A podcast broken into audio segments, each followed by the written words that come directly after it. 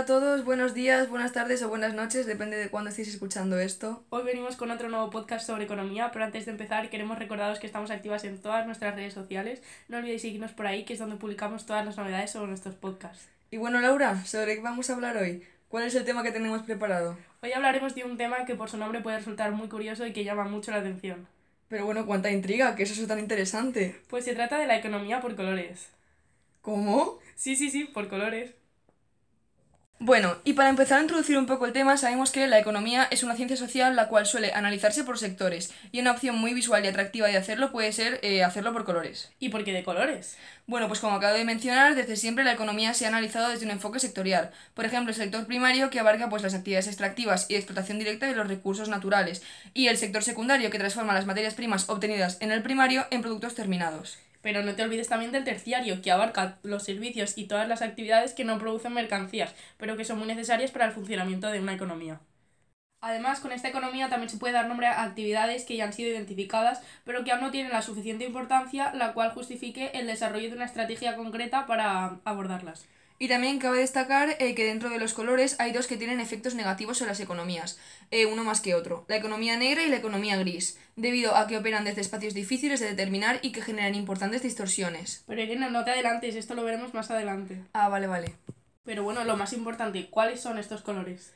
Eh, bueno, vamos a empezar a hablar de la economía verde, que esta es la considerada como la pionera de todas, ya que comenzó a utilizarse hace pues aproximadamente unos 10 años y se centra principalmente en la protección de los ecosistemas mediante la reducción del riesgo ambiental. ¿Qué quiero decir con esto? Que lo que busca es cuidar el planeta aprovechando al máximo los recursos e infraestructuras que se poseen actualmente.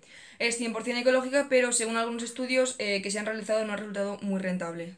Un claro ejemplo puede ser el reciclaje, que como ya sabemos es una de las prácticas más importantes y que tiene un mayor impacto en el medio ambiente. Y gracias a él es posible disminuir la cantidad de residuos que tardarían un montón de años en descomponerse. Por lo tanto, el reciclaje del plástico, del vidrio, del papel o del cartón es considerado como un ejemplo de esta economía. El reciclaje también está unido con beneficios en el ámbito social, ya que se han hecho estudios en los que se ha demostrado que las personas que reciclan son más felices al estar colaborando con el planeta y disminuyendo los recursos desperdiciados. Bueno, también por último me gustaría mencionar que el reciclaje posee también elementos de valor para la economía. Gracias a él, la producción de los productos como el papel o el plástico disminuirán, por lo que las empresas que se dedican a fabricar dichos productos eh, reducirán sus costos de producción. La siguiente economía que encontramos es la economía naranja, que es de las más nuevas y que mayor proyección tiene dentro de esta tendencia. Esta se sustenta en la creatividad y las formas para monetizarla mediante actividades y negocios del sector cultural, como pueden ser la literatura, el arte, el teatro, la danza o incluso hasta los videojuegos. Para que se me entienda de una forma más sencilla, la economía naranja implica convertir en talento en dinero, y esto puede hacerse a través de proyectos que convierten las ideas en, en acciones productivas, fomentando la creatividad, las habilidades y el ingenio de los emprendedores. Bueno, ¿y por qué naranja? Su nombre se debe a que normalmente el color naranja se asocia con eh, campos como la creatividad, el conocimiento y la cultura, y esto sirve para ilustrarlos.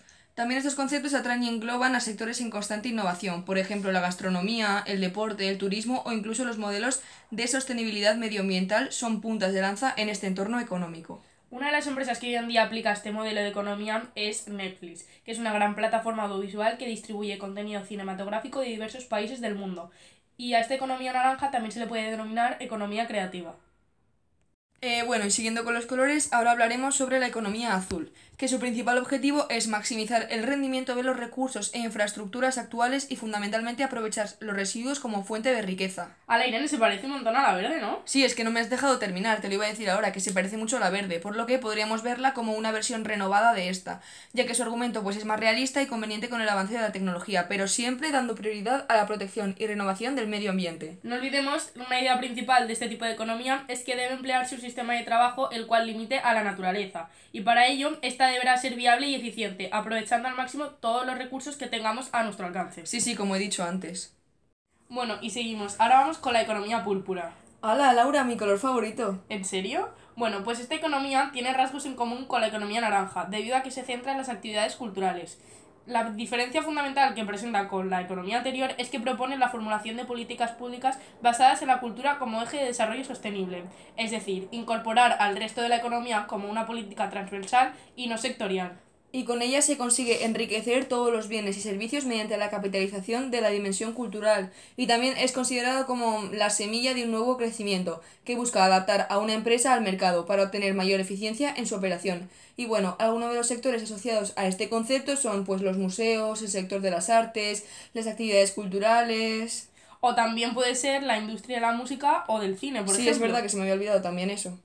Y bueno, como antes has dicho que el púrpura era tu color favorito, pues ahora vamos con el mío, que es el amarillo. La economía amarilla se centra sobre todo en la tecnología y en la ciencia, y agrupa todas las actividades que apuntan a la reducción de los factores productivos a través de la investigación y de sus avances. Vamos, lo que quiere decir es que la economía amarilla busca tecnificar los procesos productivos pero sin afectar las condiciones de vida de los ciudadanos, ya que pues el crecimiento económico centrado en los avances tecnológicos puede llegar a provocar algunas distorsiones si no se aplican políticas que reduzcan los impactos en algunos sectores como eh, por ejemplo el desempleo. Claro. Bueno, y ahora vamos a seguir hablando sobre la economía roja, eh, un color muy llamativo para todos y que representa principalmente el consumismo y bueno, también se suele asociar al modelo capitalista en muchas ocasiones. Aunque sus políticas se centran en promover la sociedad de consumo, esta economía cuida los efectos de este modelo con acciones de políticas públicas que se basan en la antes mencionada economía azul. Y bueno, algunos efectos que esta economía pueden tener es la escasez de recursos naturales, la generación de residuos, la presión medioambiental o también la desigualdad, tanto social como económica. Bueno, Irene, ¿te acuerdas que antes has dicho que había dos economías que tenían un impacto negativo sobre la sociedad? Sí, es verdad, la gris y la negra, que me has dicho que las hablaríamos después. Efectivamente, bueno, pues ha llegado el momento de hablar sobre la economía gris, que se engloba aquellas actividades que se encuentran dentro de la economía informal, es decir, las que son legales pero están fuera del control del Estado, ya que se realizan de una forma oculta. Ah, vale, entiendo. Entonces, por ejemplo, podrían ser los vendedores ambulantes o las trabajadoras domésticas que son contratadas por alguna recomendación y no por una empresa, ¿no? Efectivamente. Bueno, ya ha llegado el turno de mi favorita, la negra. ¿Y esta cuál es? ¿No la conoces? No tengo ni idea. Ah, bueno, es que a lo mejor la conoces más con el nombre de economía sumergida, que es mucho más común. Ah, claro, sí, sí que sé cuál es.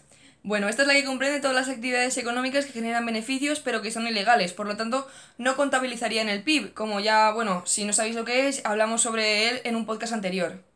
Bueno, el tráfico de drogas, la venta ilegal de armas, la corrupción, son claros ejemplos de estas actividades. Esta economía refleja también la desigualdad de condiciones de la población o también el índice de criminalidad que hay en un país. Sí, exacto. ¿Y qué, Laura, te ha parecido interesante? ¿Te ha gustado este tema? Me ha encantado y me ha parecido súper interesante y seguro que a nuestros oyentes también les ha gustado un montón. Sí, sí. Bueno, ya sabéis que si queréis saber más sobre economía y sobre nuestros podcasts, podéis seguirnos en nuestras redes sociales, que ahí es donde avanzamos todo. Bueno, esperamos que hayáis tenido un buen día. Y, hasta, otra.